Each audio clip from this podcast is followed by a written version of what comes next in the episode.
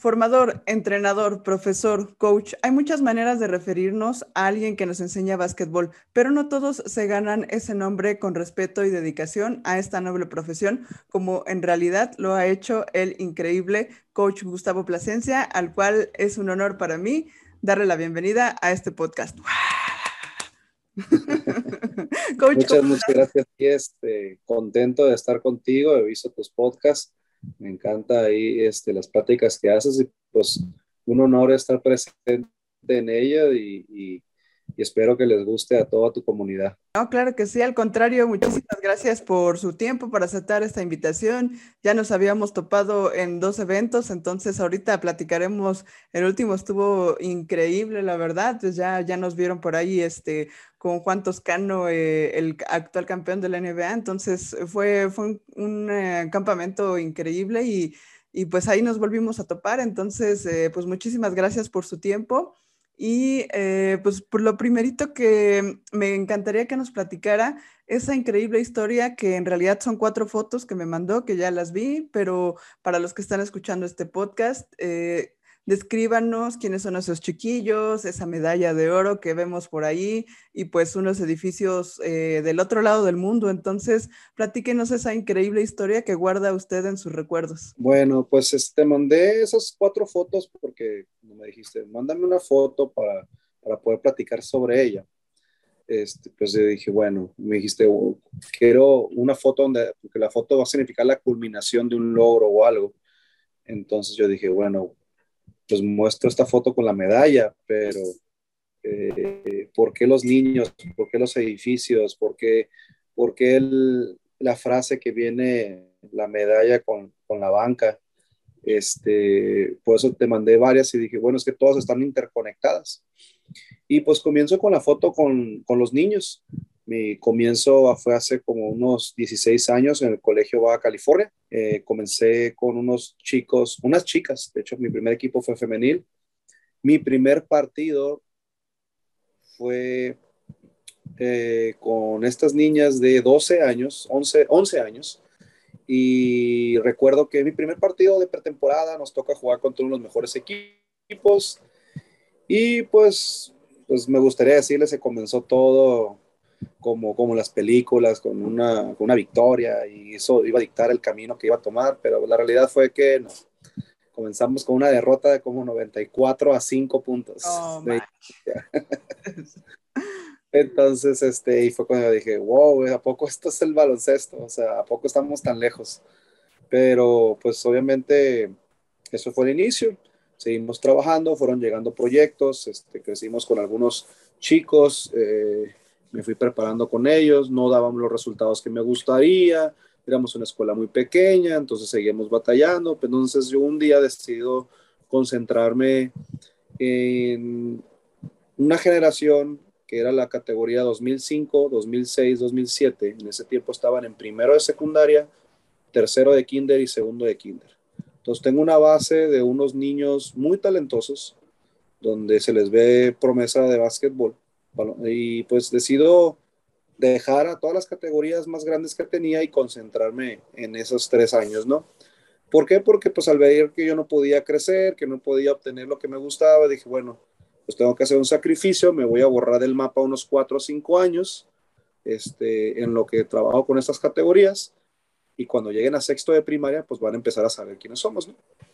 Entonces te mandé esa fotografía porque estos niños en esa foto ya tienen alrededor de están en cuarto de primaria y tercero de primaria. Cuarto, tercero y segundo estaban. Entonces, esa foto me gusta mucho porque son nueve niños, eh, de los cuales el, hay unos que son preseleccionados nacionales, otros que son seleccionados nacionales, otros son seleccionados de baja y, este, y todos son niños que siguen jugando baloncesto ahorita en la prepa, ¿no? Entonces, esa foto te digo como la, escogí porque está exactamente cuando, tomamos, cuando tomaron esa foto. Uh, me, me, dieron una oportunidad en la universidad, yo estaba estudiando la carrera de deportes y me ofrecieron la oportunidad de irme a estudiar a Alemania. Ok. Por intercambio. Entonces, yo pues me emocioné, me puse a mover cosas, este, conseguí el permiso, saqué mi pasaporte, pues ya tenía todo, todo, todo. Y yo con mi mamá no me había dicho nada, nomás, nomás este, yo la mala escuchaba así como que te vas a ir, te vas a ir y así, ¿verdad? Entonces tom, aparece esta foto. Mi mamá estaba presente cuando la tomaron. Este, y cuando le digo, pues ya me voy a ir a lo mejor en, en, en un mes, este, que ya me van a entregar el dinero para irme. Me dijo, bueno, tengo, mañana voy a entregar todos los papeles y pues prácticamente es un sí. Me voy a estudiar y me dice, bueno, ¿te vas a ir a estudiar o te vas a ir a tirar pachangas? y yo así como que, pues voy a estudiar, pero pues al mismo tiempo pues voy a conocerle, o sea, mi sueño es viajar. Y, y, quiero, quiero conocer el mundo, quiero brincar el charco, quiero hacer cosas. Entonces, la beca era para estudiar en Passau, Alemania. Entonces, cuando le digo esto, mi mamá saca la foto y me dice, vas a dejar a estos niños. Y yo, nomás me voy a ir seis meses, le digo.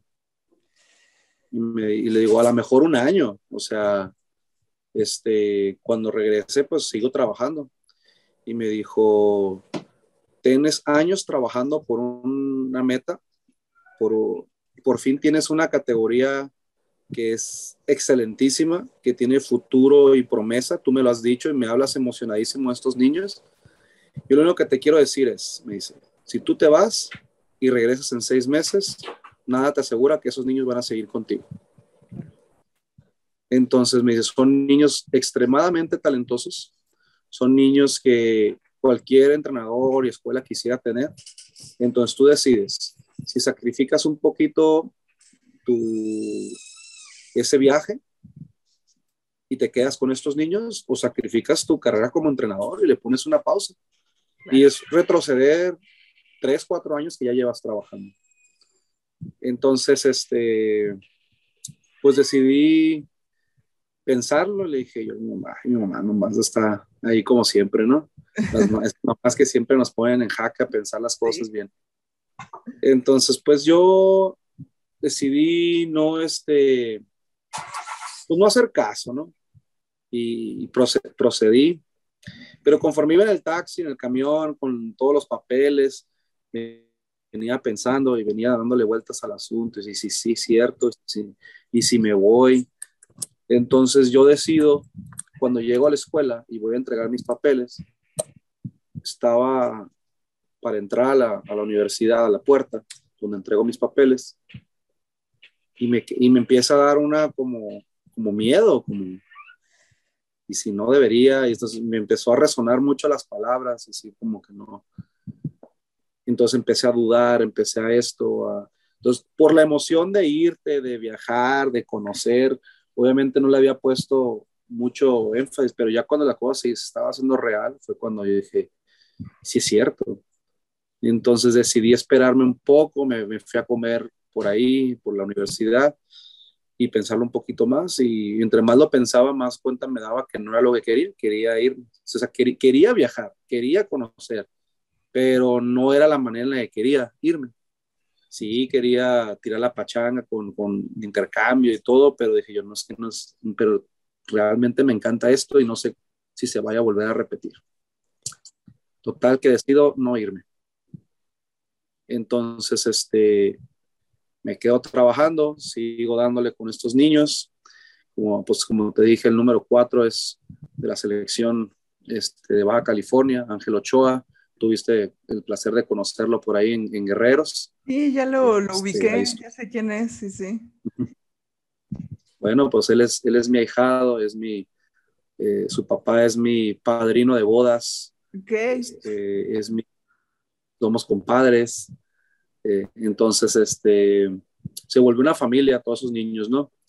Eh, entonces, algunos de ellos, como Ian Cruz, 2005, pues está selección, preseleccionado nacional, este, selección de baja, eh, becado en Estados Unidos, está Rodrigo, que es un excelente chico, um, ahorita está en el 758, ha sido jugador de Baja California, es un campeón nacional con él, este, en la foto está Adrián Hernández, preseleccionado nacional. Este, está este Ángel Escárcega, el, el Iceman, que le dicen aquí en Tijuana, este, seleccionado nacional. Eh, está Sergio, otro, otro chico que, que ya entró el 758, también fue en su parte de selección Baja California. Jorge, que yo creo que fue el que le ha costado un poquito más de trabajo, pero sigue jugando todavía baloncesto. Y Samuel Pintado, que, este, que en paz descanse, es uno de mis alumnos, estuvo en la selección de baja junto con Ángel Ochoa, eran muy, muy buenos amigos, pero desafortunadamente tuvo una batalla con, contra el cáncer y la cual no, no, le ganó dos veces, pero ya la tercera vez este fue algo muy trágico y, y, lo perdimos, pero, pero ganamos un angelote. Y pues le mando un abrazote allí a sus familias, a sus papás y, este, y al cielo, a Samuel, es un chico que lo tengo mucho en mi corazón, pero esos son los chicos que están en la, en la foto, son los con los que logramos hacer muchas cosas eh, a nivel municipal, estatal y, nacional. Y obviamente se fueron sumando niños en el camino, ¿no? Y pues ahora, pues hablamos de ellos, chicos de prepa, alrededor de esa misma camada, pues estamos hablando de unos, entre niñas y niños, unos 18, 20 preseleccionados nacionales, este, alrededor de unos 6 seleccionados nacionales. Este, tuvimos ya dos convocadas a la, a la selección mayor. tenemos alrededor de 8 a 10 becados en Estados Unidos de ese mismo grupo. Entonces, este, y hago mención de esta foto, como les digo, es porque pues ahí inició todo, ¿no? Y inicia el primer sacrificio grande que tengo que hacer como, como entrenador, este, donde sacrifico a lo mejor algo muy valioso para mí por quedarme con un grupo de, de, chicos este, talentosos, ¿no? Entonces, pues eso es, la, la, la, la, foto, la historia de esa foto, porque es especial para mí, porque la guardo. Uh, y es seguir, seguir ese, ese caminito, ¿no? Conforme fueron pasando los años, se abren las puertas para ir a Estados Unidos. Uh, una vez llegando a Estados Unidos, este, les, Ángel Ochoa lo miran, quieren jalarlo para jugar hacia allá. Afortunadamente para mí, desafortunadamente para, para el entrenador, pues Ángel no hablaba inglés. Entonces, este, y digo afortunadamente para mí porque yo sí soy bilingüe. Entonces, este, yo le había comentado que le quería ayudar, me había dicho que no, que no ocupaba ayuda, que no, quería, no le gusta tener nadie cerca que le ayude, no, no permite que nadie entre a sus, a sus clases. Entonces, este, cuando Ángel no puede entender el entrenamiento, pues me habla y me dice, necesito que estés presente para que le estés traduciendo. Excelente. Estoy trabajando con él y veo que hace falta un par de niños para algunas categorías. Y digo, oye, pues hay otro niño que le gustaría venir, no, sé si te gustaría, jálatelo. Pues viene siguiente el segundo niño Luego después le digo, hay otro niño a la semana este, que le gustaría venir también, pues, pues jálatelo. Y así estuve cada entrenamiento y trayéndome de, un, de niño por niño, niño por niño. Ya llevábamos alrededor de siete niños cuando el entrenador me lleva un día a comer, me dice, tiempo, ¿cuántos niños tienes? Me dice que juegan muy bien.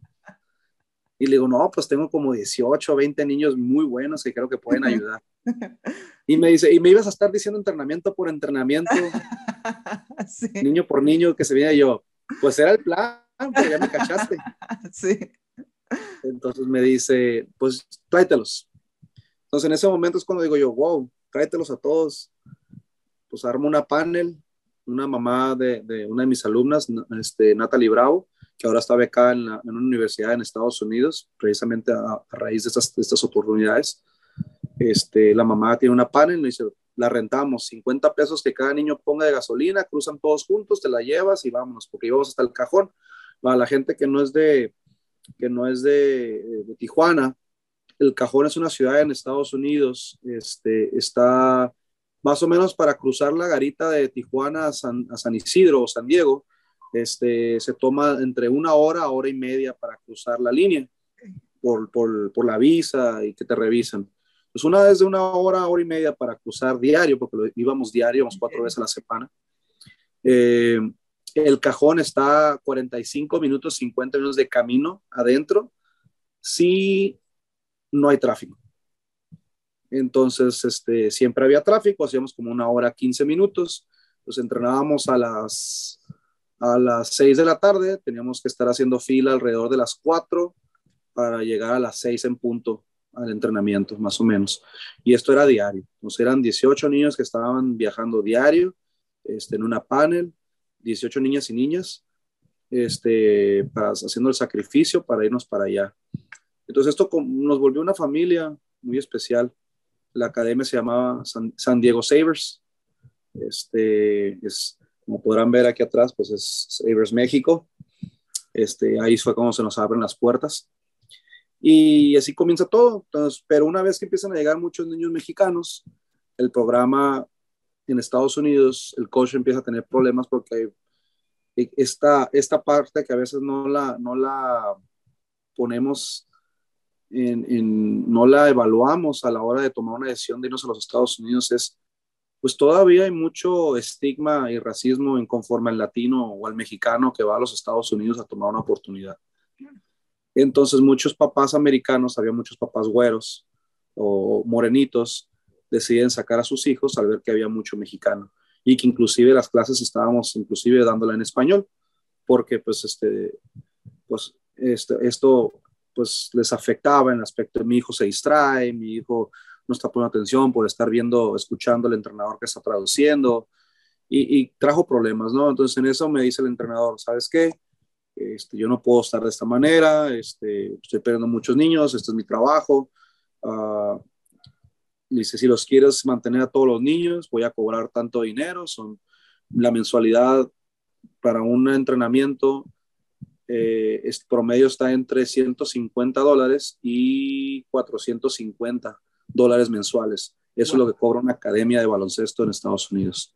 Habrán algunas más baratas, pero son más este, comunitarias, un solo entrenamiento a la semana. Pero esta es una de las mejores academias y entrenaban cuatro veces a la semana y cobraban 200 dólares. Entonces, muchos de los papás me dicen, Gustavo, es una colegiatura completa. Yo pago cuatro mil pesos este, de, colegiatura para que el niño esté en un colegio, o sea, no puedo pagar otra colegiatura completa, o sea, entonces en eso empezamos a ver que el sueño se empieza a esfumar. Y tuve una junta con él. Él y yo, antes de eso, habíamos tenido una, una plática porque como estaba ya empezando a trabajar fuerte con él, él quería pagarme alrededor de 300 dólares a la semana. Y este, entonces yo decía, no, pues por fin, o sea, 300 dólares cambiándolos a pesos, son 6 mil pesos mensual, eh, semanales, son este, casi 24 mil pesos al mes. Yo en ese tiempo en mi escuela ganaba, yo creo que lo de una semana en, todo el mes. Entonces, este, yo sí estaba como emocionado, ¿no? De, por fin se me llegó una oportunidad. Entonces, cuando pasa esto y veo que son como cuatro o cinco papás realmente los que podrían hacer el, gasto, yo pienso, chícole, este, esos niños tienen talento y no me gustaría que se quedaran pues hablo con los papás y les digo, ¿qué es lo más que pueden pagar? Y todos llegaron un consenso promedio de 50 dólares mensuales más pagar los torneos. teníamos un torneo al mes, más o menos, y cada torneo era pagar alrededor de 80 dólares. Entonces, este, pues, más o menos eran unos 130 dólares mensuales lo que estaban dispuestos a, pagar, ¿no? Porque entonces yo hablo con el coach y le digo, le explico la situación, le digo cómo está, qué es lo que está pasando y, me, y le digo, ¿qué te parece si yo vengo de gratis? Trabajo los cuatro días como estoy viniendo y aparte te ayudo los fines de semana dirigiendo. Los domingos le dije, si tú apoyas a estos niños este, con una beca, ellos pueden pagar esto y este, van a pagar los torneos esto y, y yo me comprometo a que no se atrasen y, está checando eso. Entonces el coach pues sí me dice, la pensó y me dice, va, le damos. Entonces, pues así fue como procedimos y así estuvimos los siguientes dos años. Entonces, cuando yo le digo a la gente que invertí en, que he invertido en mi, en mi preparación, que he invertido en mis alumnos arriba de 30 mil dólares, la gente se ríe y no me cree. Pero estuve cuatro años trabajando, que y que eso es algo que mucha gente no sabe.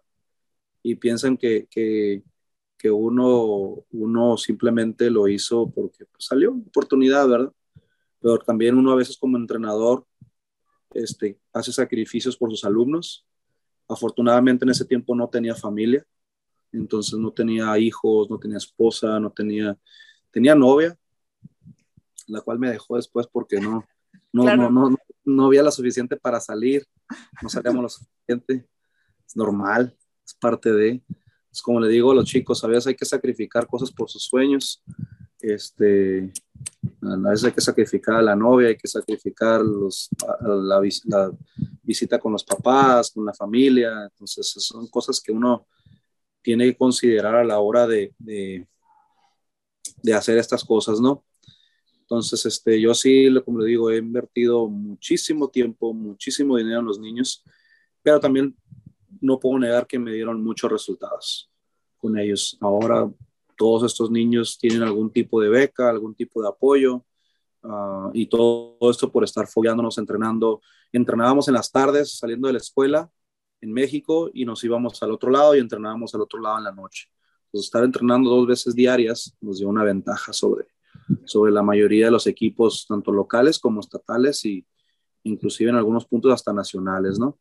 Sí, no, no y, es que eh, por, eso ayer que me platicó, eh, pues más o menos ese, esa, o sea, esa, ese mensajito que me, que me mandó de, bueno, por estos niños dejé eh, esa oportunidad de ir a Alemania, dije, bueno, es que pueden pasar mil cosas para poder eh, dejar una oportunidad así, o sea, puede ser eh, una pareja, puede ser alguna enfermedad, puede ser algún, este, eh, no sé, tal vez una, el asunto económico, tal vez, no sé, mil cosas, ¿no? Y me puse a pensar, bueno, ¿qué, habrá sido, ¿no? O sea, ¿qué pasa en la vida de una persona para que deje una oportunidad así y ahora eh, conociendo la historia de estos chicos que pues la verdad ahorita después de tantos años son todos profesionales, bueno, bueno, están a punto de ser profesionales, pero en el básquetbol ya son unos profesionales eh, por el nivel en donde juegan.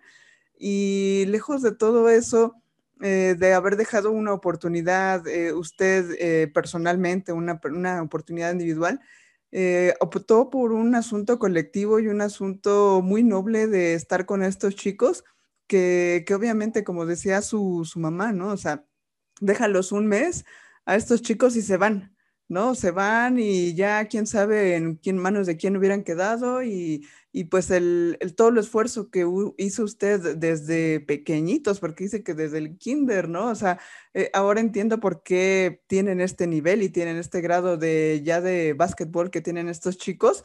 Yo conocí a Ángela ahorita en el campamento de Juan Toscano y para mí era el mejor en las fotos era el que salía más, eh, jugando más padre, ¿no? Porque pues quizá yo no tengo el tiempo de estar viendo quién es bueno y quién es malo, pero veo quién juega bien, ¿no? Entonces, Ángel pues sí jugaba muy bien, ¿no? Y pues también le mandamos un saludo. Y, y ahora veo eh, todo este trasfondo que me cuenta, hasta se me pone la piel chinita al pensar eh, cómo, cómo puede dejar la vida a alguien por estos chicos o por esa pasión y por esa, esa virtud de enseñar básquetbol, ¿no? Que, que, ahora como comenta esos sacrificios que hizo usted de estar yendo a entrenar y estar eh, también los sábados ayudando a, a a otros niños y todo absolutamente gratis eh, quizá ahorita no lo vemos en cuestión económica de, ok, no gané yo esas, esos seis mil pesos a la semana, sumados dan cierta cantidad después de dos años, pero quizá no es el dinero, sino todo lo que aprendieron y todo lo que aportó usted al estar... Eh, o sea, yo una vez acompañé a los, eh, obviamente pues usted los conoce, los chicos, los, los triquis, los eh, los, chicos que, pues, bueno, los lleva el coach este, Sergio Zúñiga, los acompañé a un torneo que cruzábamos del, de Chihuahua al Paso, Texas, que pues era un torneo en Texas, y pues cruzábamos la frontera también. Y pues recuerdo esos momentos, ¿no? De cruzar la frontera con niños que pues sí se ven más indígenas y pues de repente a uno lo, lo, lo, hicieron a un lado y pues lo entrevistaron para ver qué onda con este chico. Entonces, o sea, todas esas cosas de racismo que pues vivimos todos los días, ahora lo que platica usted que pues los papás de Estados Unidos se quejaron, o sea, son cosas que no, aún no me caben en la cabeza, ¿no? Pero existen. Pero ahora entiendo, ahora entiendo eh, yo que lo conocí en, en, un primer campamento y que lo escuchaba hablar con los niños, decía, este coach, lejos de ser un coach que nada más te enseña a votar y a pasar y te grita en el entrenamiento, este coach trae algo más en la cabeza, o sea, lo, que alcanzaba a escuchar, a oír. Y sabe que me quedé con la sensación, todos los chicos que entrevisté ya aquí en el podcast y que yo conocía ya, se quedan con una, una idea de usted como muy entrañable, ¿no? Es que el coach Plasencia nos dijo tal cosa y, todos lo recuerdan como ese algo más en vez de votar y pasar, etcétera. Y pues entonces ahora lo que dejó en estos chicos, o sea, no me cabe en la cabeza lo que le agradecen estos chicos, los 18 chicos o los que más, los demás que vinieron o los nueve iniciales, eh, lo que le agradecen de su formación y de su juego en realidad, ¿no? Porque un coach se vuelve un amigo, se vuelve alguien muy, muy especial y más a esa edad. Entonces, o sea, me, me, emociona muchísimo todo eso que está contando. y en serio, muchas gracias por la apertura, porque son esas historias las que hacen el básquetbol tan especial y tan increíble. Y muchas gracias por comentarlo y por contarlo así. Y yo creí, bueno, la, medalla que, que, está en esa banca y que está usted en Serbia vino después, pero mucho tiempo después, ¿no? Sí. Estamos hablando que de la foto están en cuarto de primaria, tienen alrededor de 10 años. Uh, Ángel en ese tiempo tenía 9, 8 años, 8 años después más o menos. 7 años después, 7 años después dentro de esos siete años, como estamos viajando, yendo a Estados Unidos, yendo para arriba y para abajo, no todo es miel sobre hojuelas. Claro. O sea, hubieron este, muchos retos en el camino, empezando por cuando Trump gana la presidencia en Estados Unidos. Eh, se volvió más difícil la cruzada, tuve que dejar de ir algunos días porque empecé a recibir muchas amenazas por parte de la de migración en la, en la, garita sobre que cruzaba diario, entonces que mi trabajo era estar en Estados Unidos. Yo, les comprobaba que tenía mis cheques de mi trabajo en México, pero pues aún así ellos piensan, pues bueno, cruzas diarios, así puedes tener un trabajo en México, pero a lo mejor tienes un trabajo de medio tiempo acá, ¿no? Entonces se volvió un punto donde en la última vez que crucé seguido fue porque tuve un, un migra me dijo, ya tienes, he visto que has cruzado 10 veces en los últimos 20 días. Este, si vuelves a cruzar más de una vez a la semana, yo voy a dejar una nota aquí y te vamos a, vas a perder tu visa. Entonces, en ese momento, pues yo dije, híjole, pues, ¿qué hago? O sea, ¿me la juego? ¿No me la juego? O sea, entonces en ese, día me quedé a dormir en Estados Unidos con el coach Robert Luna y platicamos. Entonces, él ya me había dicho que de abrir una academia en México. Y me dijo, ¿por qué no abres una academia? tenemos tiempo hablándolo de esto, creo que es el momento. Este, son cuatro años que va a estar Trump, no va a estar muy sencilla la cruzada, va a ser un poco difícil. Entonces, y así es como nace Sabres, eh, los inicios de Sabres México. En aquel tiempo empezamos como Sabres Otay. Eh, yo y otro entrenador lo decidimos abrir, abrimos como Sabres Otay. Y empieza otra etapa, ¿no? De mucho éxito para nosotros como entrenadores. Llega la Junior NBA, este, llegamos a la final con el varonil y con el femenil, con estas mismas categorías que te estoy hablando, o sea, estoy hablando que vino el Festival de las Américas, con estos mismos niños llegaron y ahora estuvieron arrasando en la competencia, llega la Junior NBA y seguimos arrasando. Siempre nos topamos con el Coco que era Sonora, ¿no? Ahí con, con mi compa, el coach Daniel Ojeda, que le mando un saludo este, ahí que siempre ha sido un dolor de cabeza, pero pues lo, quiero mucho y lo aprecio a él y a su, hermana, este, Karina. De hecho, agradezco la confianza de ellos porque ahorita ayudamos a becar a una de sus alumnas acá en Estados Unidos, precisamente por eso los contactos que se van haciendo y, y, este, y la chica lo aprovechó y, agradezco a, su, a él y a su club OVP que, que le dieron la oportunidad a su alumna de, de, asistir y que ahora está becada en los Estados Unidos, ¿no? Con un permiso eh, de, de visa de estudiante. Porque hay muchas escuelas que ofrecen a los mexicanos irse a los Estados Unidos, pero los mandan de manera ilegal. Entonces, si el día de mañana los llegan a cachar en la garita o los llegan a, a, descubrir, pues pierden su visa de por vida y jamás van a volver, volver a cruzar los Estados Unidos. Entonces, pero si hay manera de hacerlo legal, muy difícil, pero sí hay maneras de hacerlo. Y pues quiero, pues agradezco al coach, como le digo, que, que le haya permitido a esta niña, porque ella es de las pocas y las primeras que lo ha logrado, ¿no? Entonces, como te digo, pues vienen momentos difíciles, inclusive viene la enfermedad de Samuel, Samuel fue un chico muy especial, era uno de los mejores jugadores 2006 que habían en, la ciudad y tuvo un problema con su pierna un día, le empezó a doler y, y, y, decía que se que empezó a quejar, lo llevaban al doctor, pues decían que era un golpe, pero no se había golpeado y cuando lo examinan bien, pues resulta que es cáncer de hueso, entonces este, había que tomar ciertas medidas entonces, este, pues lo empezamos a apoyar como academia, empezamos a, hacer muchos eh, eh, eventos. Le agradezco a toda la comunidad de entrenadores y basquetbolera de México que la verdad este, nos ayudaron a reunir entre los, tres, cuatro, los dos, tres eventos alrededor de 400 mil pesos para apoyar a Samuel. Entonces, y se hizo la lucha, pero al final, pues obviamente solo Dios sabe por qué este, hace las cosas y, y pues Samuel este, pues pasó a, a, descansar y, y, pues ahora lo tenemos presente, hace dos años, casi, hace casi dos años de, de eso. Y, y, en el camino también algunos padres de familia no estaban contentos con, con, con su promoción de sus hijos o algo y, y, tomaron caminos diferentes. Este, y es parte, del, es parte del proceso, pero así como se fueron algunos chicos, llegaron otros, eh, seguimos a, y lo seguimos apoyando. Eh, pues como te digo, ah, y pues obviamente la siguiente parte, cuando hay niños muy talentosos, pues llegan las becas. Entonces también es esa otra parte, ¿cómo le hago para mantener un grupo tan talentoso unido? Y, cómo le hago para que decirle a un papá, no aceptes una beca de cuatro mil pesos para la escuela en una secundaria, porque sabemos que puedes conseguir una beca más adelante en la prepa, donde la prepa ya va a costar 10 mil, 12 mil pesos. Pues apúntale a esa beca o como le digo a un papá, no agarres la beca en secundaria y vamos a trabajar por la beca de la universidad, este, donde esa universidad te va a costar medio millón de pesos.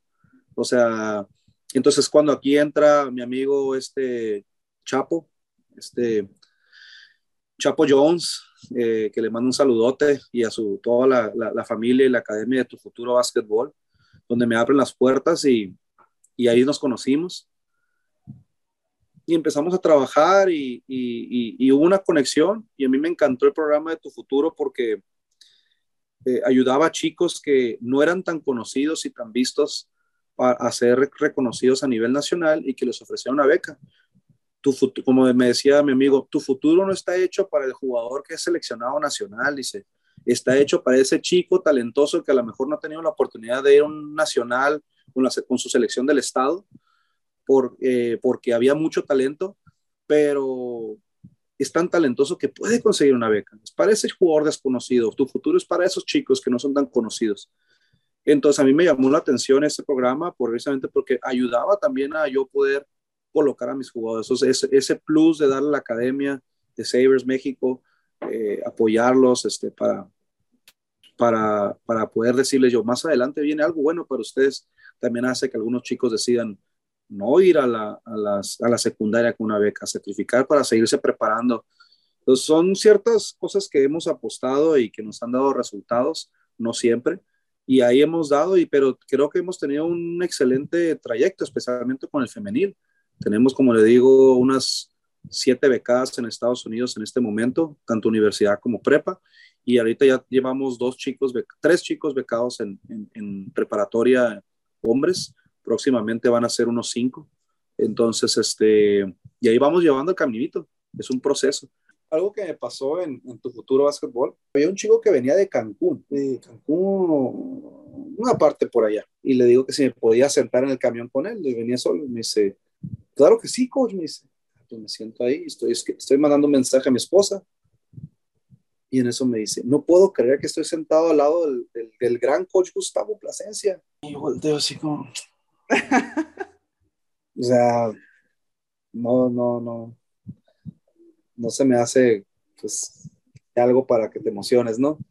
Y este, y me dice, es que usted es súper respetado en todos lados y no sé qué, me empezó a hablar y empezó a hablar de las cosas buenas que he hecho y de logros que yo he tenido y yo así como que eso ni me acordaba que había hecho.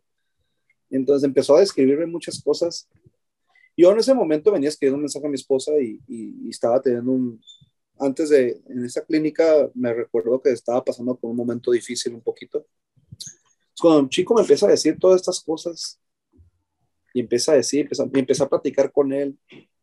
Entonces al final el chico me dice, fue un honor haber platicado con usted y muchísimas gracias. Y al final digo, no, las, las gracias te las doy yo a ti, porque me levantaste el ánimo, porque, o sea, tú pensaste que en este momento yo te estoy haciendo un favor a ti por platicar contigo, pero la realidad fue que tú a mí me levantaste el ánimo, tú a mí me, me, me, me recordaste muchas cosas, porque uno a veces no se ve como, pues soy esta persona y soy un fregón y sí puedo con todo esto, ¿no?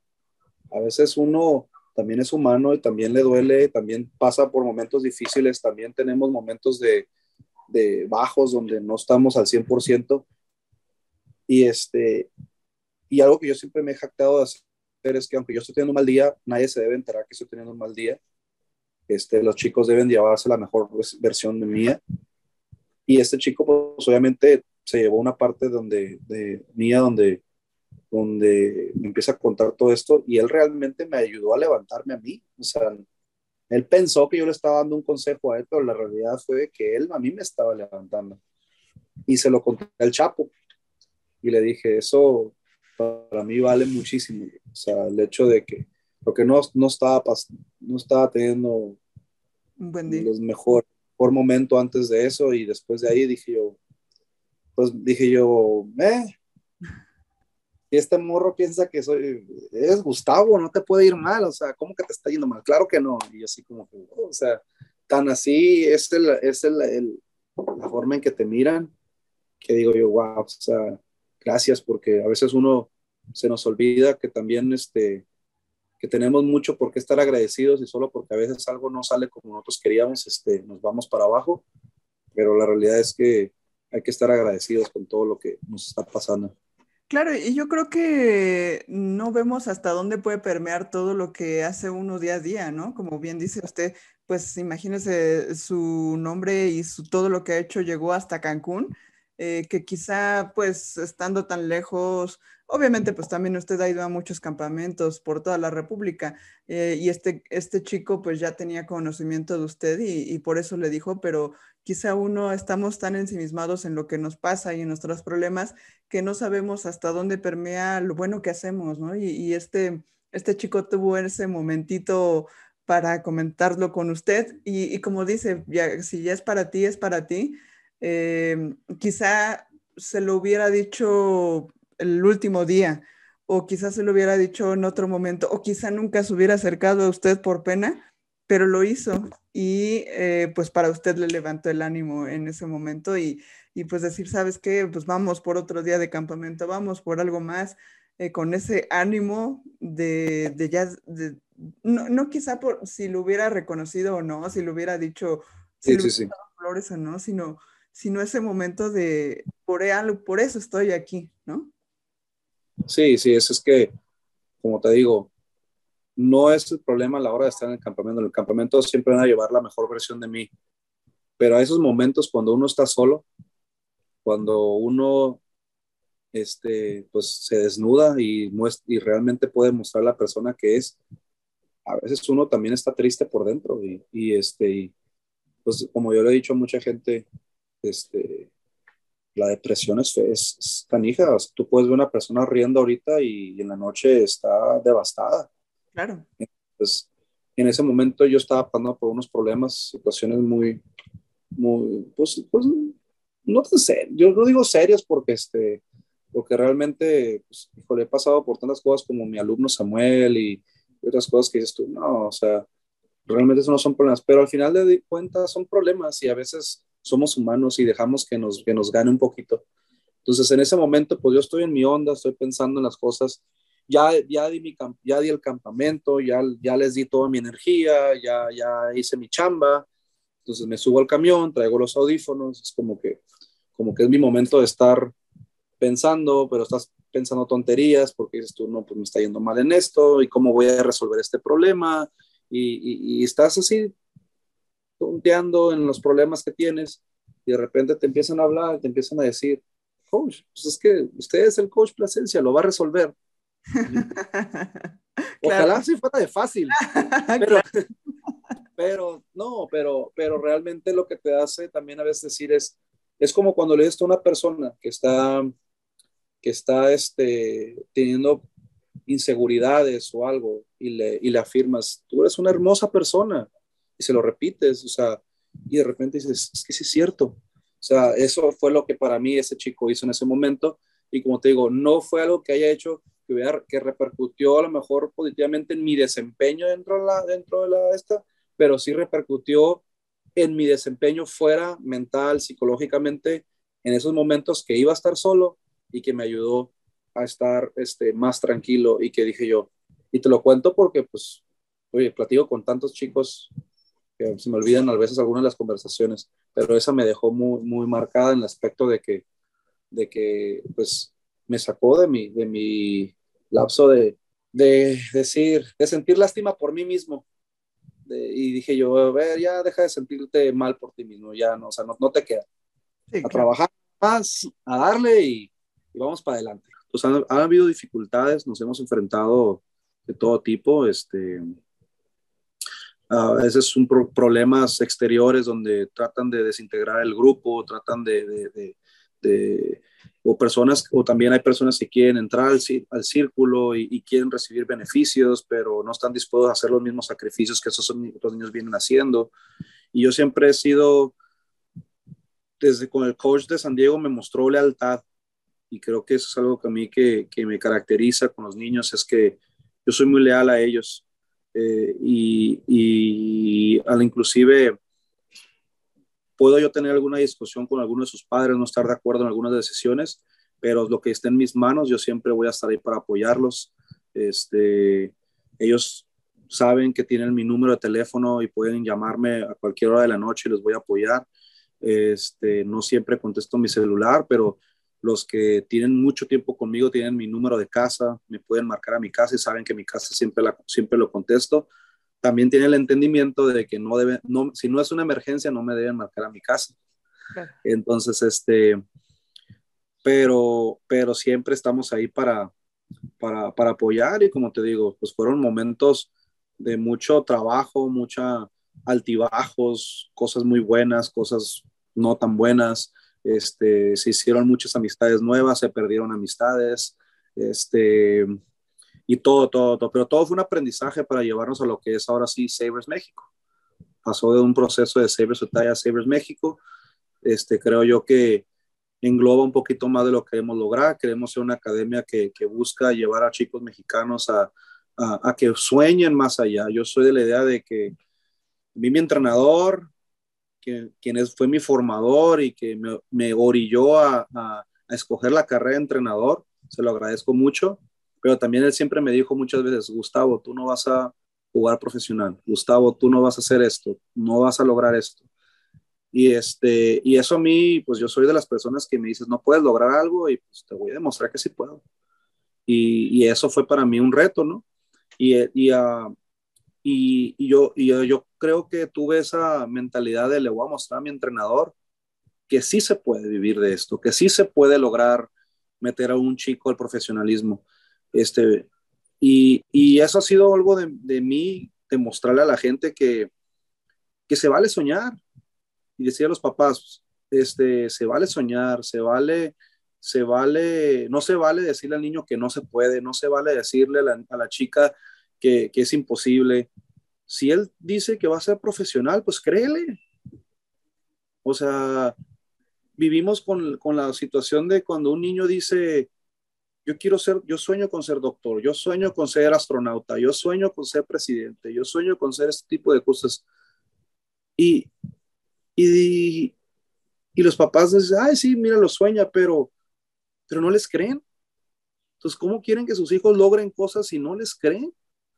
Claro, el camino va a estar difícil, van a haber muchas caídas, muchos altibajos, muchas decepciones, este, pero si le crees a tu hijo, tiene una buena posibilidad de lograrlo.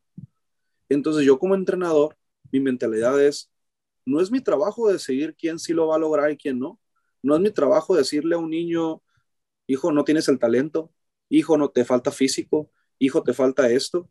Mi trabajo es prepararte lo mejor posible, darte las mejores herramientas y que tú, junto con el apoyo de tus padres, con el conocimiento de básquetbol que te estoy dando, luches por tu sueño, tan así sea 1% o 0.00001%, tú lucha por tu sueño.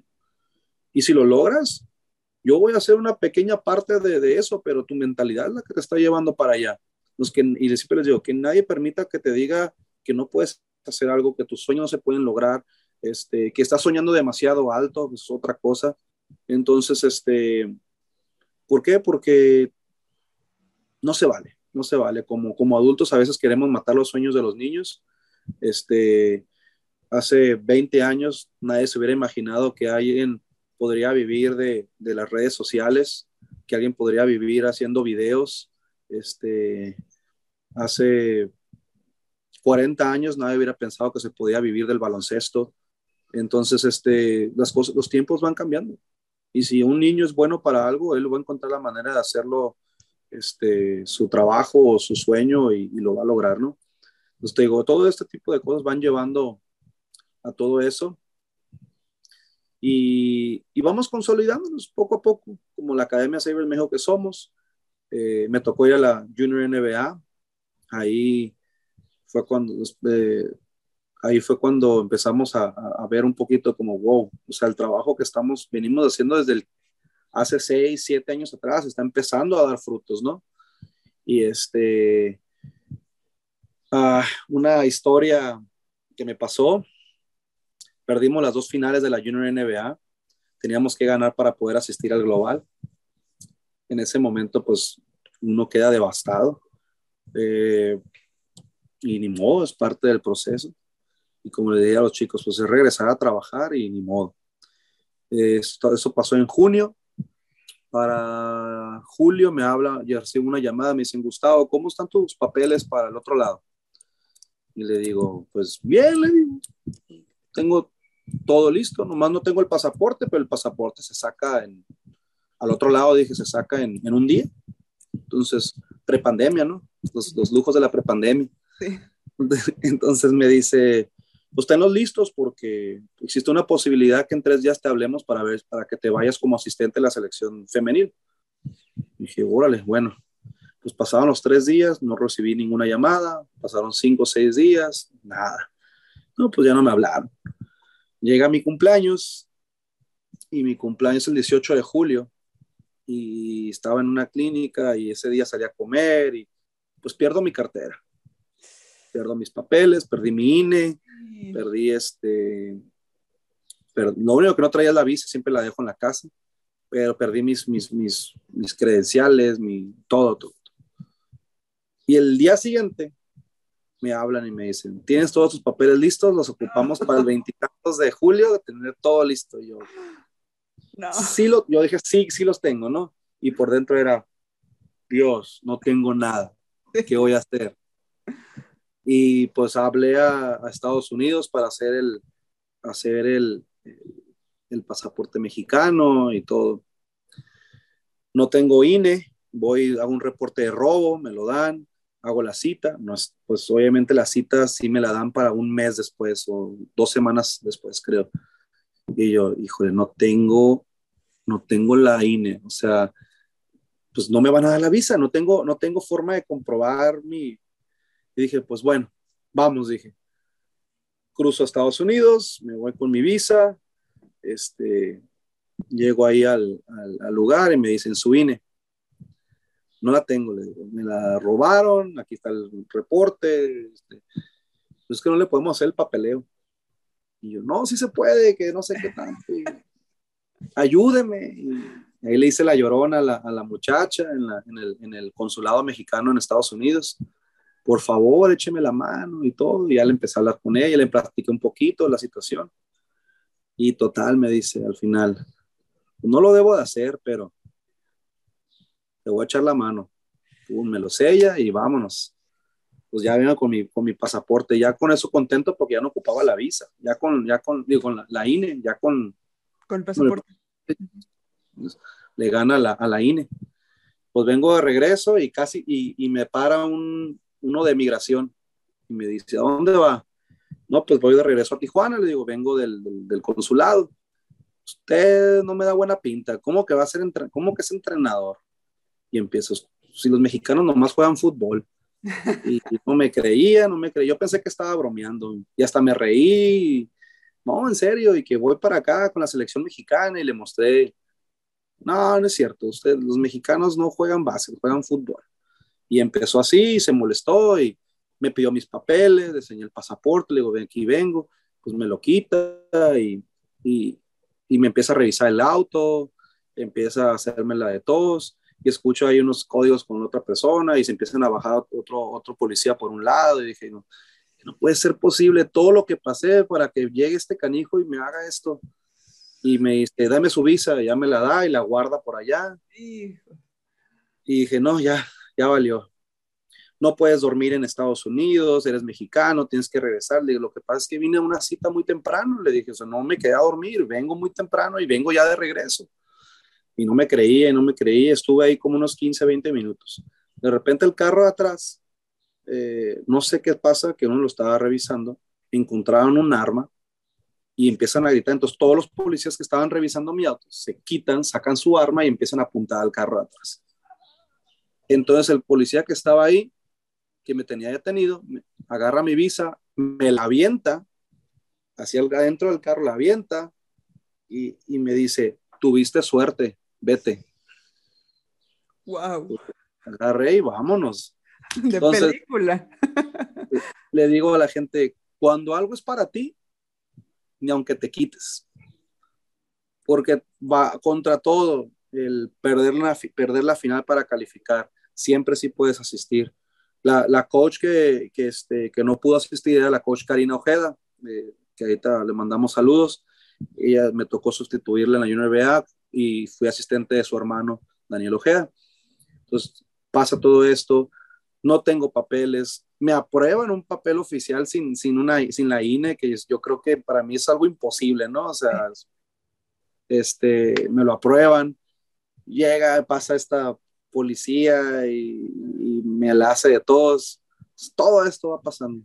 Llega la Junior NBA y y nos vamos y, y, ahora sí, disfrutando todo lo que va pasando. Este, a base de eso empezamos a tener más presencia en, en, el interior de la República, algunas clínicas con tu futuro, empezamos a estar este, viajando y dando un poquito de lo que hemos aprendido. Este, todo esto sigue yéndose, ¿no? Y, y es cuando llega la pandemia.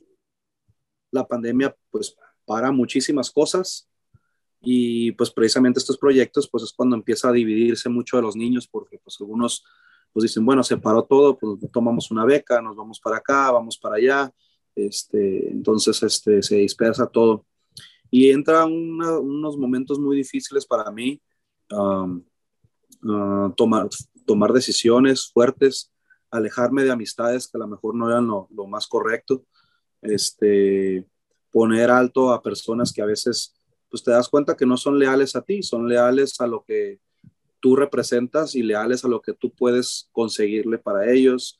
Este, pues se vuelve cada vez más y más difícil. Ya tengo una familia, tengo dos hijos que cuidar, entonces ya no puedo estar este, apoyando a todo el mundo, entonces tengo que cuidar un poquito más mis recursos y, y pues empiezan a alejarse personas, ¿no? Poco a poquito, poco a poquito y empiezo yo también a alejarme de personas que están ahí este, queriendo extraer y, y, uno empieza a comprender que, pues bueno, todo es un proceso y te va, te va dando esas lecciones de, de vida y aprendes a, a identificar las personas que realmente vienen a sumar a tu vida y que, y que si bien mucha gente viene buscándote por una oportunidad, no significa que esas personas no puedan sumar a tu vida, ya sea en, lo intelectual, en lo, no, siempre va a ser en lo económico, este, puede ser en lo espiritual, puedes, o sea, siempre pueden sumar de una u otra forma.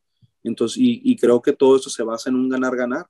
Yo te apoyo, tú me apoyas y, este, y estamos este, trabajando en, equidad y, ayudando a los chicos. Entonces, pero pues esa parte de la pandemia pues sí nos vino a dar duro, este, se rompieron lazos, pero, pero también para bien, este, y, y después de ahí hemos ido creciendo, ya no, hemos ido para arriba, para arriba, para arriba, para arriba, y, y se presenta la oportunidad de algunos torneos, este, ya habíamos sido cuatro veces subcampeones este, nacionales, este, con el coach Michael Navarro y yo, este, junto con las niñas, y luego yo, este, y luego con las selecciones varoniles.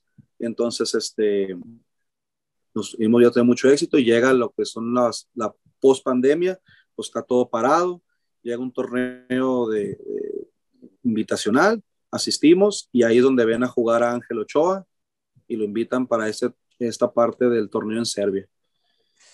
Para ser honesto, llegan conmigo y me dicen, nos vimos a tu jugador, nos gustó cómo juega, queremos invitarlo. ¿Estás de acuerdo que lo invitemos? Y yo, sí, adelante. Ni pregunté para qué era, ni pregunté, ni pregunté quiénes son ustedes, ni pregunté por qué tú sí, yo no. O sea, yo, ahí está el papá, ve y háblale, este, todo excelente. Empezamos a practicar con el tiempo, y este, y, y, con el tiempo, yo recuerdo que le dije al coach, bueno, coach, este, pues vamos, van a ir a Serbia, este,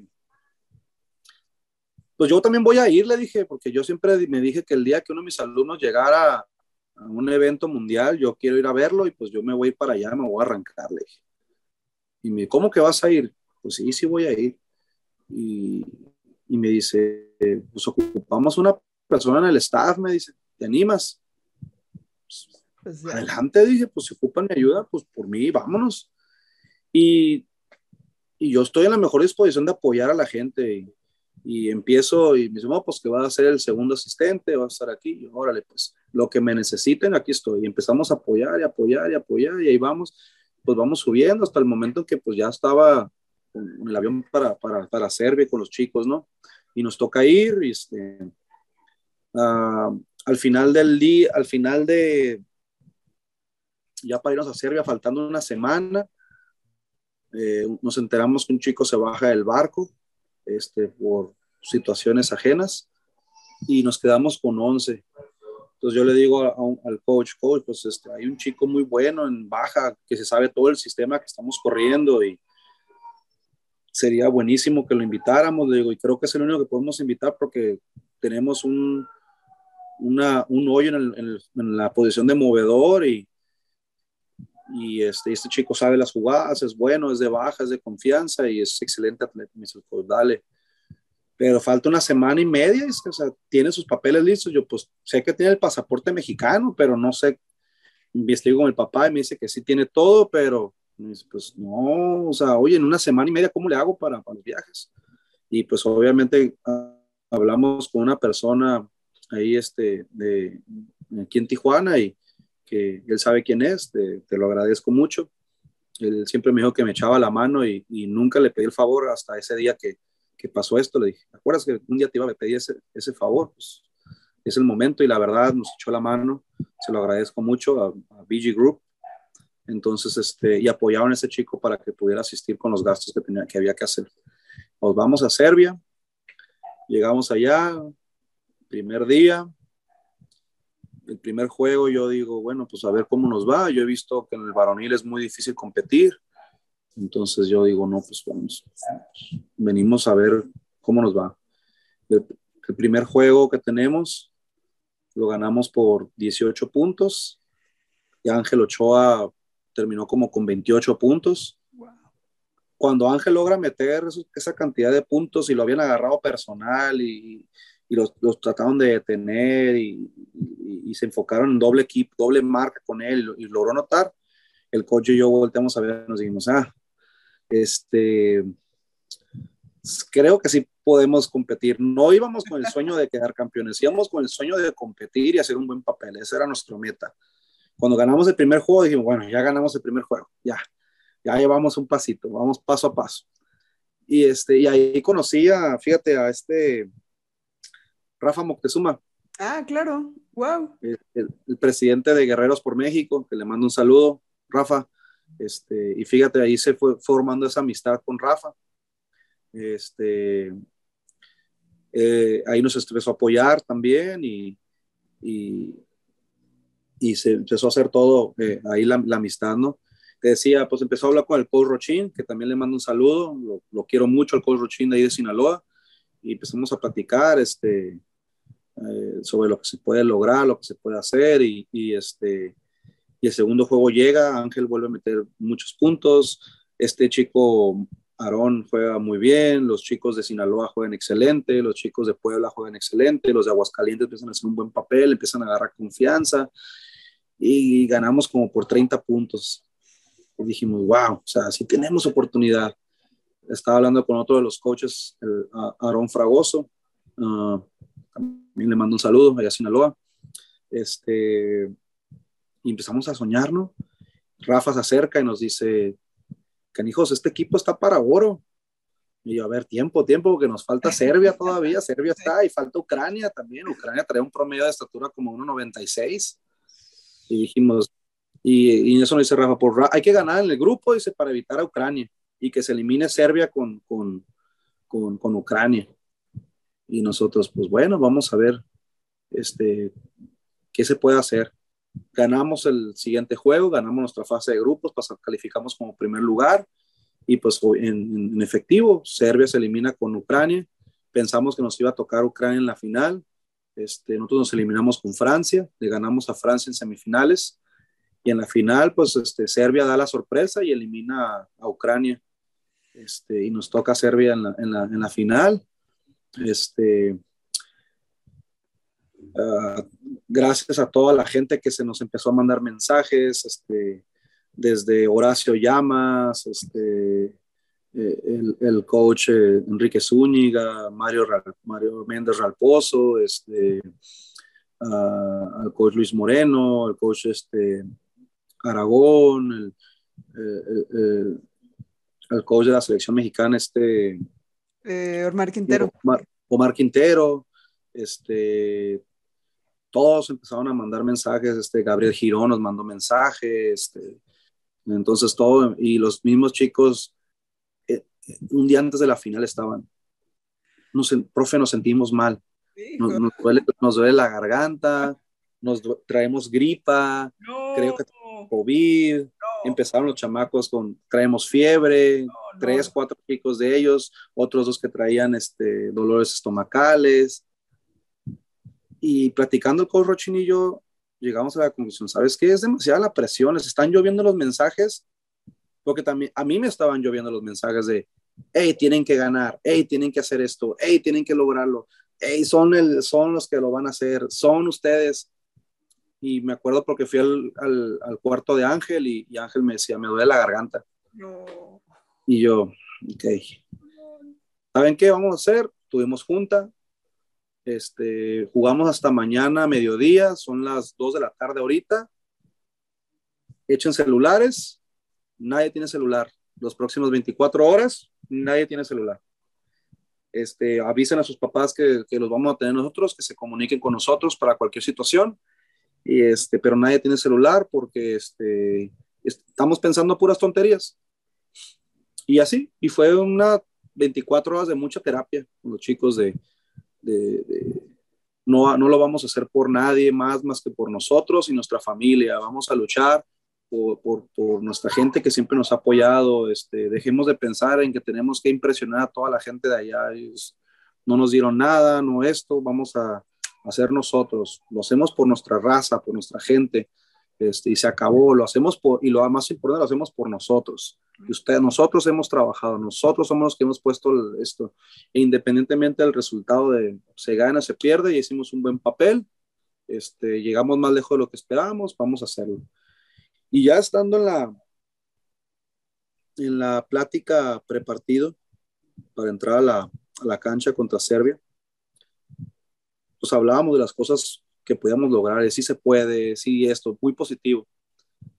Y platiqué con los chicos, les dije, bueno, y ahora también no hemos hablado de lo, negativo que puede pasar, porque no todo es sobre Entonces, este, empezamos a hablar sobre qué pasa si nos vamos 10 puntos abajo. ¿Qué pasa si un chico sale por faules? Imagínense que no estás teniendo tu mejor día imagínate que todo está que no que tú estás haciendo todo el esfuerzo pero las cosas no están saliendo como tú lo esperas. Vete en una situación donde te están quitando el balón en un 2 contra 1 vete en una situación donde todo eso es negativo.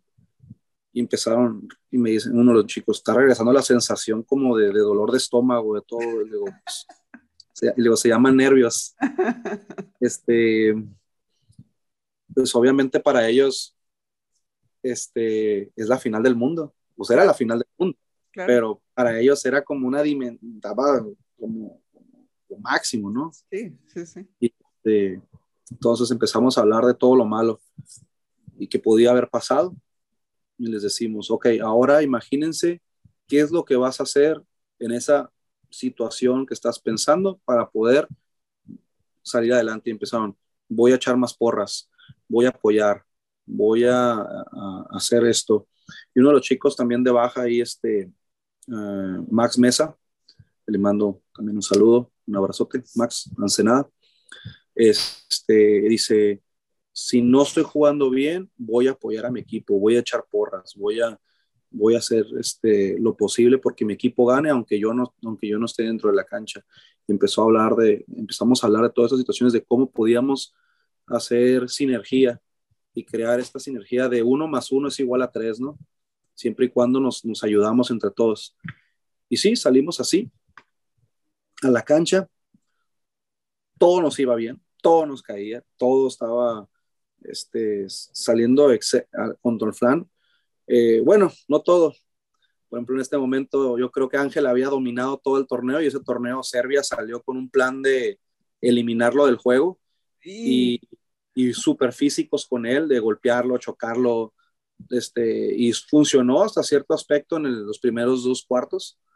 Este, yo creo que fue, tuvo su peor primer mitad, terminó como con cuatro puntos, pero otros levantaron la mano, este, entre ellos Octavio Moya, creo que de, de, Sinaloa, y este chico Alfonso de Puebla, levantaron la mano y cargaron con el equipo a los hombros y y empezaban a anotar, anotar, anotar, anotar, y no esperaban esta parte de ellos, ¿no?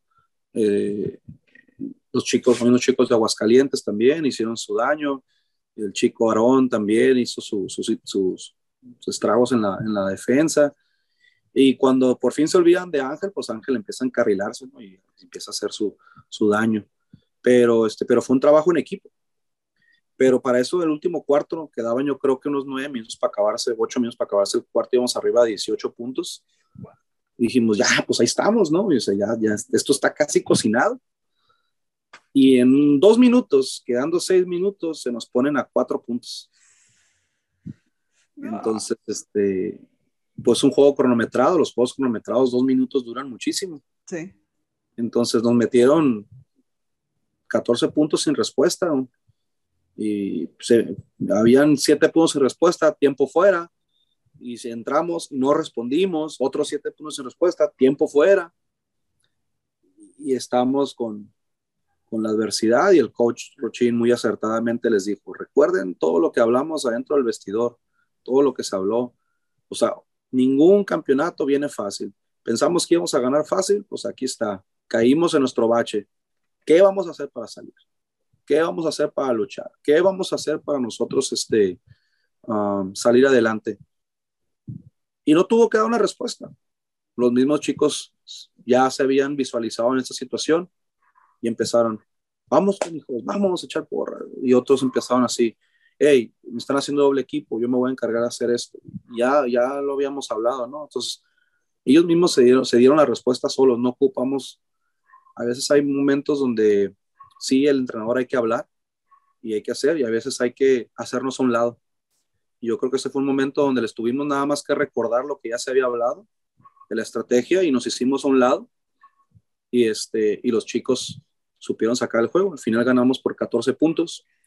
Este, pues suena la chicharra, volteas a ver arriba y es como, ganamos y volteamos y ganamos, o sea, ganamos, de verdad ganamos. O sea, teníamos a, a, echarle ganas, pero nos, nunca creímos que nos iban a salir bien las cosas. Este, y se empezó a dar todo y, y, pues fue una bola de nieve y ya nada se pudo parar y de repente fue, ganamos. y esa sensación abrumadora en el momento de, de, todo lo que está pasando y eh, las lágrimas, este, el hecho de, de, saber todo lo que es sacrificado para llegar a ese punto y, y pues obviamente con los chicos con los que te has sacrificado. O sea, en ese momento yo abracé a Ángel, pues Ángel desde tercero de kinder juntos y este me dice, lo logramos, coach, lo logramos. Y ahí le digo, estás hecho para grandes cosas. A los tres chicos de Baja California, que tengo mucha confianza con y hablo de estos tres porque son los que tengo yo más relación, más cercano, ¿verdad? Pero con todos tuve mi plática con ellos, pero y hablo de ellos tres por, por la cercanía, este, digo, están hechos para cosas grandes ustedes. Tantas idas a Estados Unidos, tantas competencias donde entrábamos a competir contra mejores jugadores y perder por 70, 50 puntos contra los americanos y, seguirle dando y seguirle dando y seguir yendo y seguirnos levantando, pues nos prepararon para, para poder llegar a una competencia internacional y que si nos presionan, estamos preparados, hemos visto mejores. Que si nos están jugando este, una defensa de trampas de media cancha, hemos visto mejores en Estados Unidos y hemos visto mejores equipos y hemos visto esa, esa, esa mentalidad de, de, de, mexicanos de, que ya lo hemos visto y que hemos luchado y que hemos salido adelante y que nos rendimos, nos ayudó bastante, ¿no? Entonces, este, pues fue una sensación increíble porque, como te digo, fue un proceso de, para mí, de, de 10 años, desde que empezamos en, tenían 6 años, 5 años y estábamos en la U15, 5 años a U15, pues son 10 años de diferencia y, y empiezas a ver del 10 años de trabajo. Entonces, mucha gente a veces no está de acuerdo en que estés en un lugar o que te esté yendo bien o dicen por qué esta persona sí, pero como les digo, ustedes no han visto lo que esa persona ha estado haciendo para llegar a ese punto. En mi caso fueron 10 años de trabajo, 10 años de sacrificar salarios, 10 años de, esforzarte, de estar aquí, picar piedra, hablar aquí y allá, y se va logrando todo, ¿no? Entonces, este, esa es la, historia de la medalla. termina, termina el torneo, córrele a México de regreso, y yo les digo adiós, porque yo me regreso dos semanas después. Yo había dicho que si cruzaba el charco me quedaba. Y una de las, de las cosas que, que, tenía ahí es que dije, voy a ir a conocer Alemania, el país que yo iba a visitar. Este, me lo merezco, estoy cerca. Son 16 horas en, en camión. Entonces me voy, a, me voy a tomar esto. Y en eso uno de los entrenadores y árbitros de básquetbol de México que, que, nos acompañó, me dice, yo también voy a quedar de mochilero y también voy para Alemania. Ah, qué chido. Pues nos fuimos juntos, pasamos por Viena, en, en, Austria, y luego por República, República Checa, en lo que fue este, en Praga. Este, estuvimos ahí unos días, luego ya pasamos, íbamos camino a, a Múnich, en, en, Alemania. en, Alemania. Y antes de llegar a Múnich estaba la, la, la ciudad pasado. Pasado es la ciudad a la que yo me iba a ir de intercambio. Y le digo, pues si tú te quieres ir, adelántate, yo me voy a pasar un día aquí en pasado. Este, no es una ciudad muy grande, pero quiero recorrerla, le digo, este, creo yo que, que, quiero ver esta parte. Entonces, este, perdón, tiempo fuera. Este, cuando llegamos a Praga, porque Praga está un poquito antes de Pasado, lo primero que veo son unas bancas. Y son, es una calle, imagínate, así para acá atrás de mí es la estación de tren y está así enorme, ¿no? Y por aquí es una calle principal, todo, todo, todo, todo, todo, todo, como unos cuatro kilómetros. Y todos a los lados son tiendas, tiendas de, de, de marca. Super lujo, ¿no? De lujo, entonces este es la, la, la avenida principal de, de, de, la moda. Entonces, este, y cuando bajas en medio hay como un, como, como la calle en lugar de estar a los lados de las tiendas, está en medio. Tú puedes caminar te puedes sentar en las bancas. Entonces, ve a una de las bancas, estamos hablando que durante los cuatro kilómetros hay bancas. Entonces, este, se iba a poner una chamarra, mi amigo, porque estaba haciendo frío. Y volteo y digo, ah, pues vamos, vamos a sentarnos en la banca. Y escogí una de las 500 que hay. No sé. 300, no sé, habían muchísimas. Todas tienen alguna frase motivacional. Ok. Pero yo escogí esa. Sí. Ah, vamos ahí. Me siento y volteo a ver la frase y dice, dice, it's kind of fun doing the impossible, Walt Disney. Y decía que significa, es divertido hacer lo imposible. Walt Disney, por el, por el creador de, de, Disney. Entonces, este, y la leo y me llama la atención porque digo, antes de venir, todo el mundo nos dijo que era imposible que ganáramos. Era, no nos iba a ir bien, que íbamos a ser el ridículo, que no llevamos el mejor equipo, que no íbamos a hacer esto, que no íbamos a hacer lo otro, que fue por favoritismo, que por las mil cosas que... Al final el, el resultado se dio, se ganó aquí estoy en Praga, hay 300 fases motivacionales y la que escogí dice, este, es divertido hacer lo imposible. Cuando me dijeron que era imposible, entonces dije yo, si crees en la sinergia, si crees en la energía, si crees en el karma, si crees en muchas cosas, dices, estoy en el lugar que debo de estar en este momento. O sea, aquí sé que debo de estar y que estoy parado en el lugar que merecía estar. O sea, no sé si fue un destino, no sé si fue esto, no, lo que haya sido, pero en este momento sé que estoy parado en el lugar que, que debo estar. Entonces pongo la medalla y le tomo una foto. Wow. Después fui recorriendo muchas y eran muchas motivacionales de diferentes tipos, o sea, y que a lo mejor no tenían absolutamente que ver. Pude haber escogido otra vez, no, y, y no, no me hubiera resonado conmigo, porque muchas de las que leí es como, como si te caes una vez, levántate, este, así, ¿no? Claro. Pero esta me resonó, o sea, por lo que quieras. Y dije yo, mira, a la primera, sin haber escogido. Y esa es la foto de la medalla en la banca, por eso. Este, de ahí de Praga viajamos a Pasado, llegamos a Pasado y pues tengo que llegar a la universidad. Estaban, pues obviamente estaban de, en, recesos, en receso escolar, no hay clases pude entrar a la, a la, escuela de deportes y me tomé una foto en la, en la entrada principal. Y dije, hace cinco años aquí hubiera estado. Hace cinco años tomé una decisión de no venir para acá porque estos niños eran especiales, de los que hablamos de la primera foto, y, y, ahora estos niños me trajeron hasta acá. Entonces, este, los vas viendo y vas conociendo. Este, me encontré un amigo de, de, ahí de, que vino a la Universidad Autónoma de Baja California, vino de intercambio desde Alemania, él es de Pasado, entonces le hablé por teléfono, ando aquí en Pasado, este, eh, y me dice, ¿qué haces por acá? Me dice. Le digo, pues estás perdido, demasiado lejos. Le dije, no, pues tuve un torneo y vine a conocer Pasado. Me llevó, y él fue el que me paseó por la universidad y, y, y como te digo, este, pues ver esas caras conocidas que, que, cuando ellos vinieron de intercambio para acá y los apoyé yo para que se conocieran Tijuana, conocieran Baja California, ahora ellos me estaban dando un recorrido por su ciudad, entonces dije yo, wow, o sea, al final de cuentas, sí, sacrifiqué hace cinco años, pero al final de estos niños me trajeron para acá.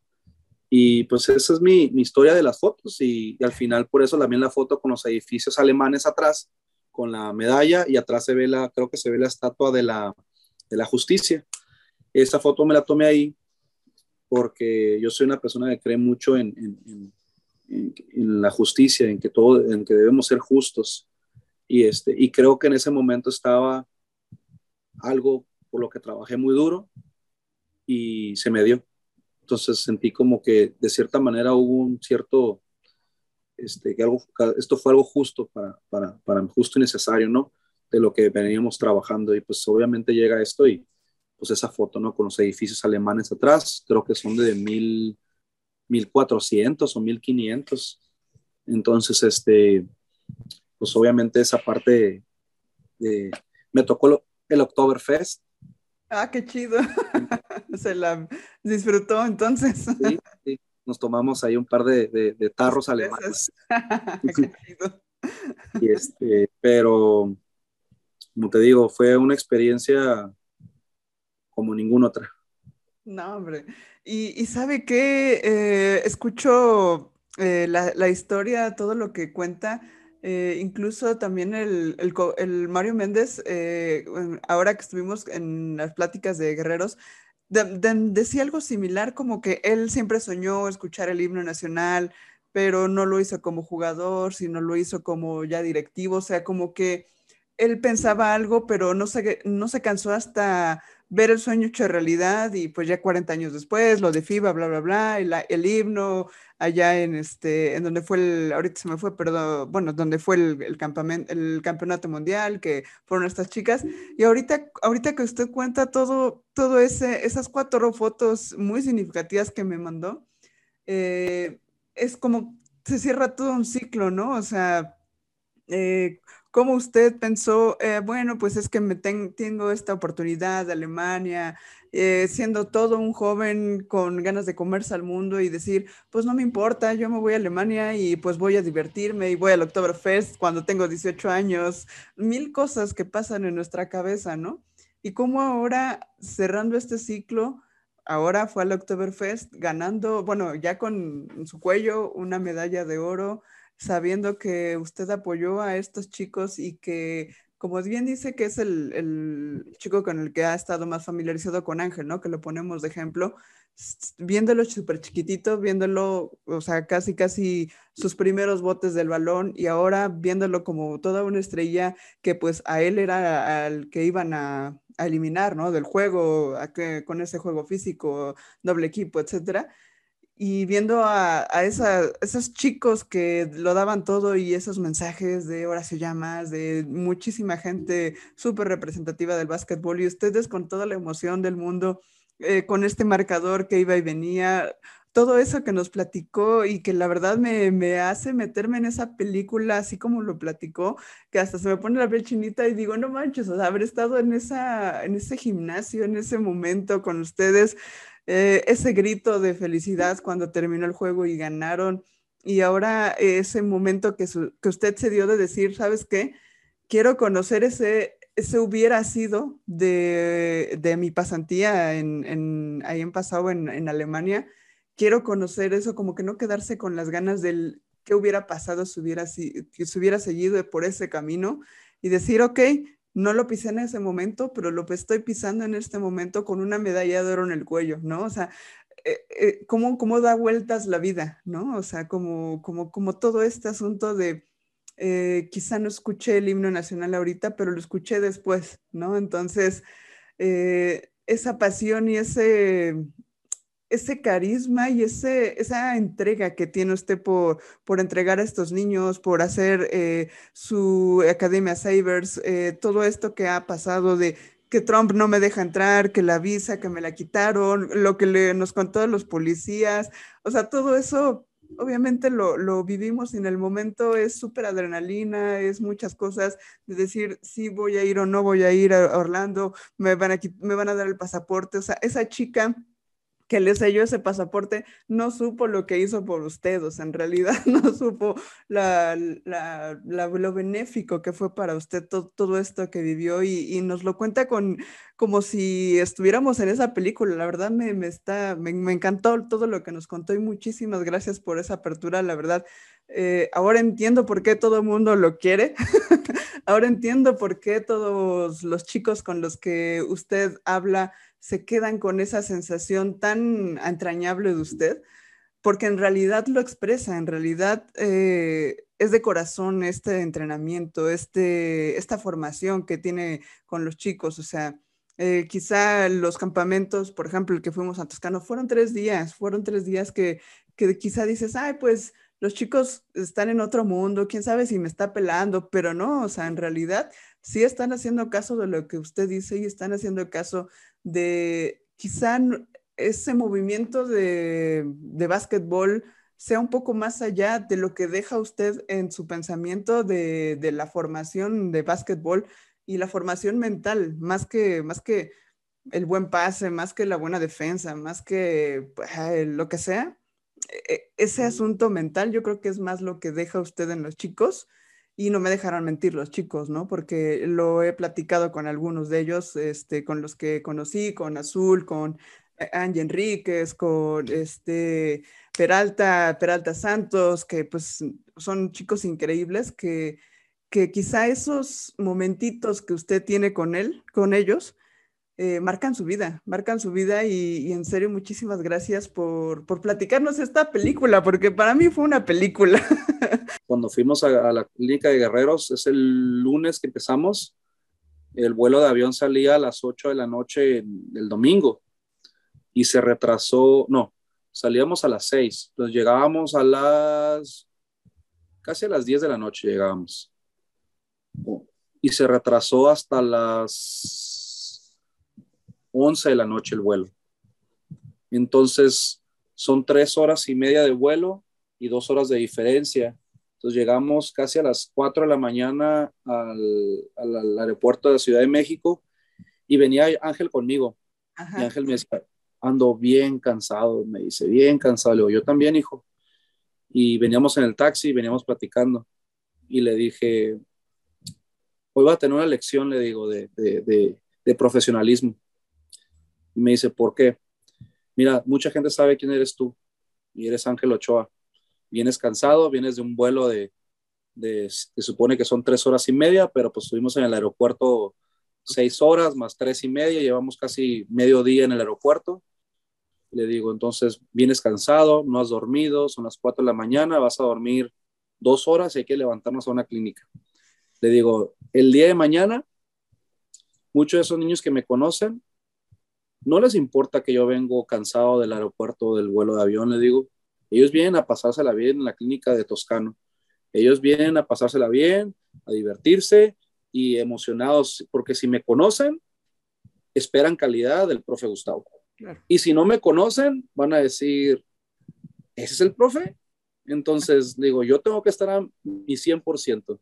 Y le digo, entonces yo voy a dormir una hora y media, me voy a levantar, lavarme la cara y vamos a hacer la mejor chamba que podemos hacer. Y tú sabes que te conocen, eres un buen jugador, entonces tienes que dar un, buen desempeño.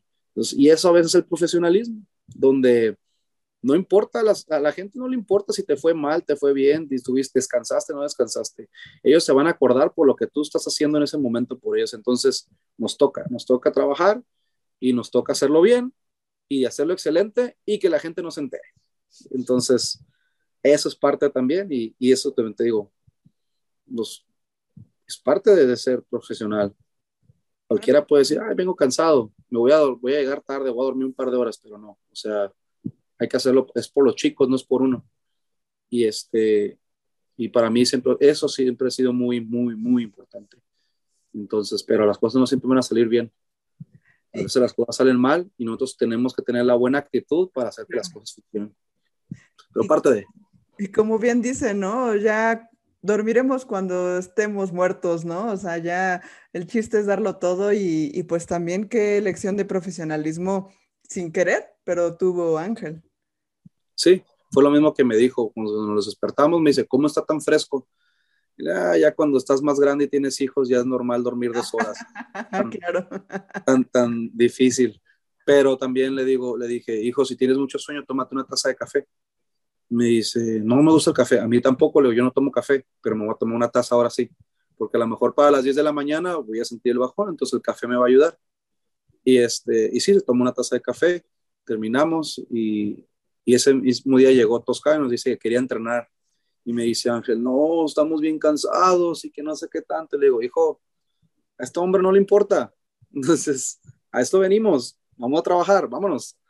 Y, este, y es parte de, y por eso también les digo, se nos abren las puertas, porque siempre estamos trabajando a pesar de que uno esté cansado.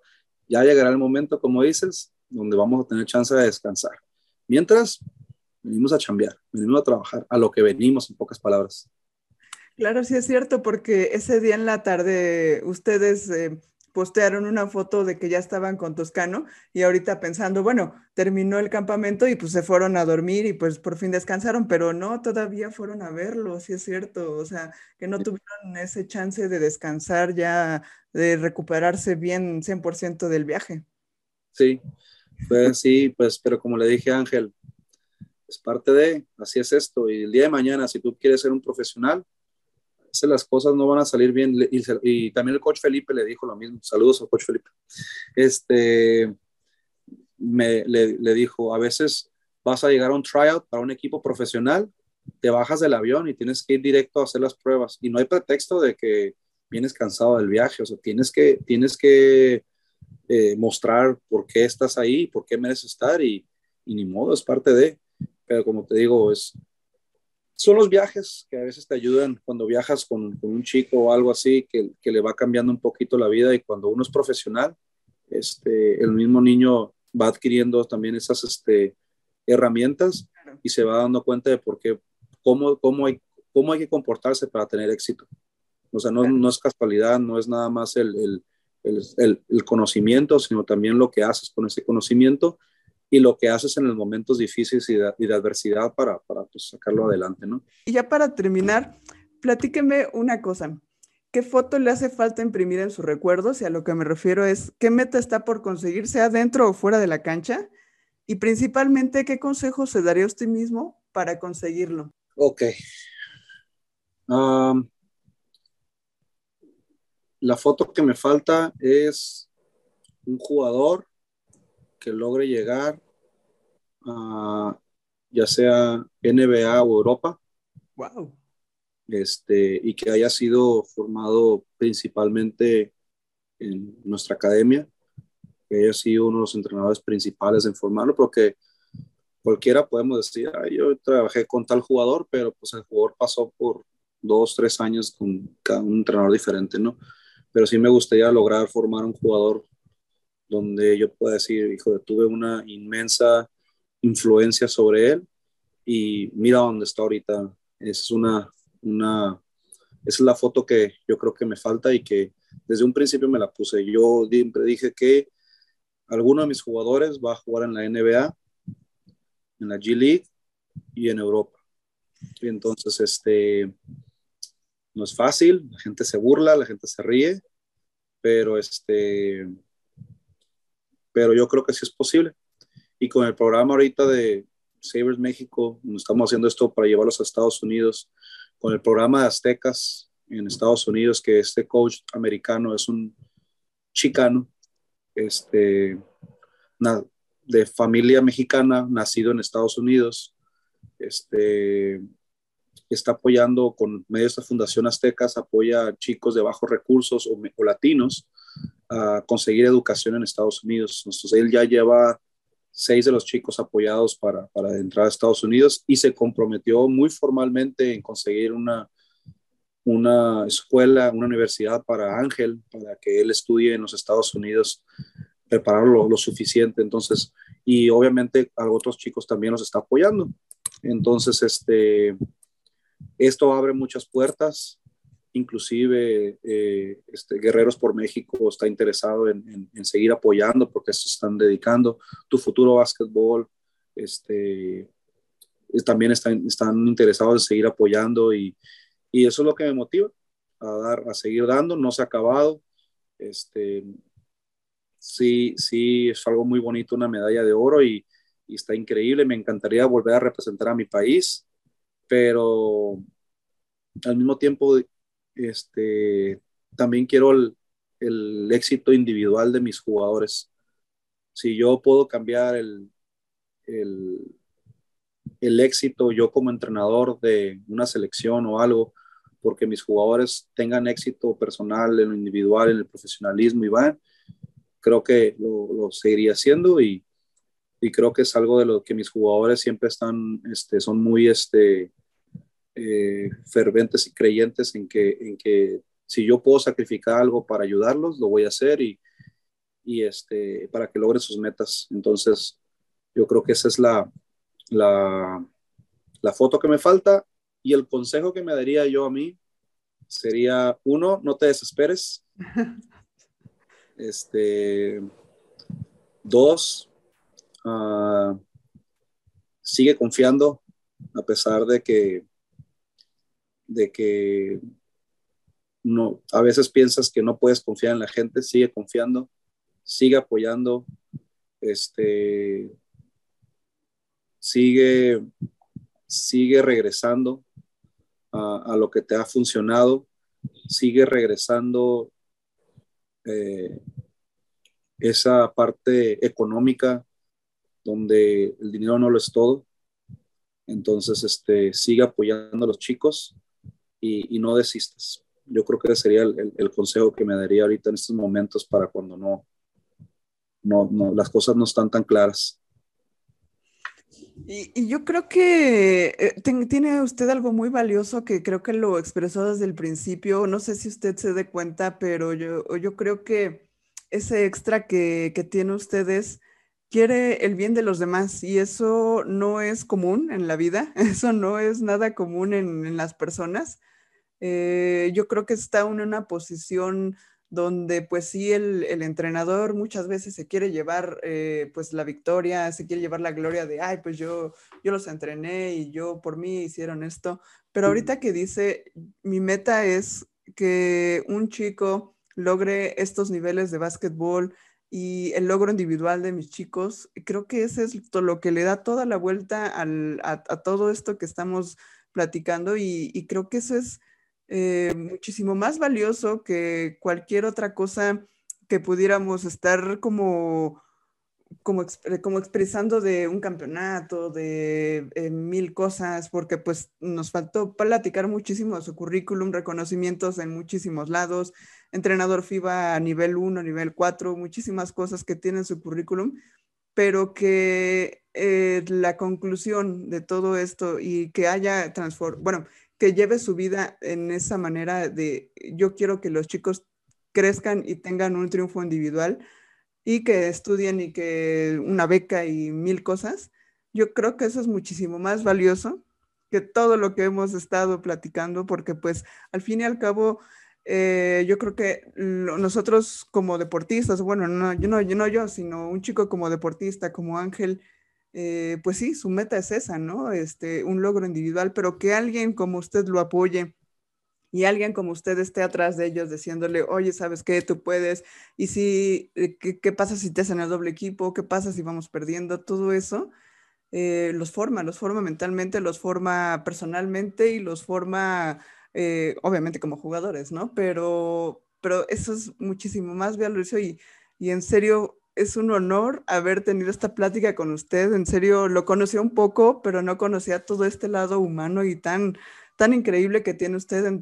Muchísimas gracias por, por esa apertura que ha tenido en esta plática. Me quedo maravillada con su vida y con su manera de pensar. Si antes yo ya decía, este cuate tiene algo, ahora mil veces más, ¿no? Entonces, muchísimas gracias por todo, coach. En serio, muchas gracias. No, muchas gracias a ustedes por tenerme aquí y pues para mí un placer estar eh, compartiendo con ustedes. Este, a lo mejor en un futuro me toca compartir una vez más de, sobre algunas otras situaciones, otras cosas. Yo creo que sí. Este, uh, vienen más cosas buenas e importantes para los niños. Este, vienen proyectos este, donde vamos a seguir trabajando para impulsar a los niños y eso también va a ser otras nuevas historias, ¿no?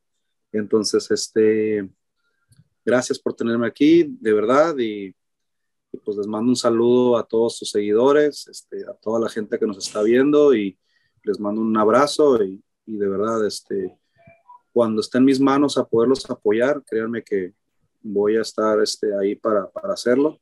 Y cuando no pueda, simplemente tengan un poquito de paciencia, nada más.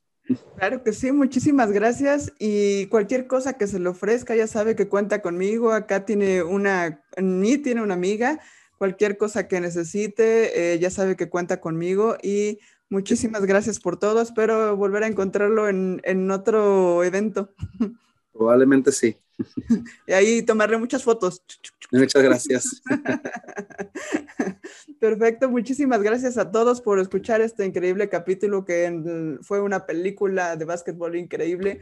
Este, muchísimas gracias a usted. Él, él es el increíble coach Gustavo Plasencia. Yo soy Danaí García y nos vemos en el próximo clic.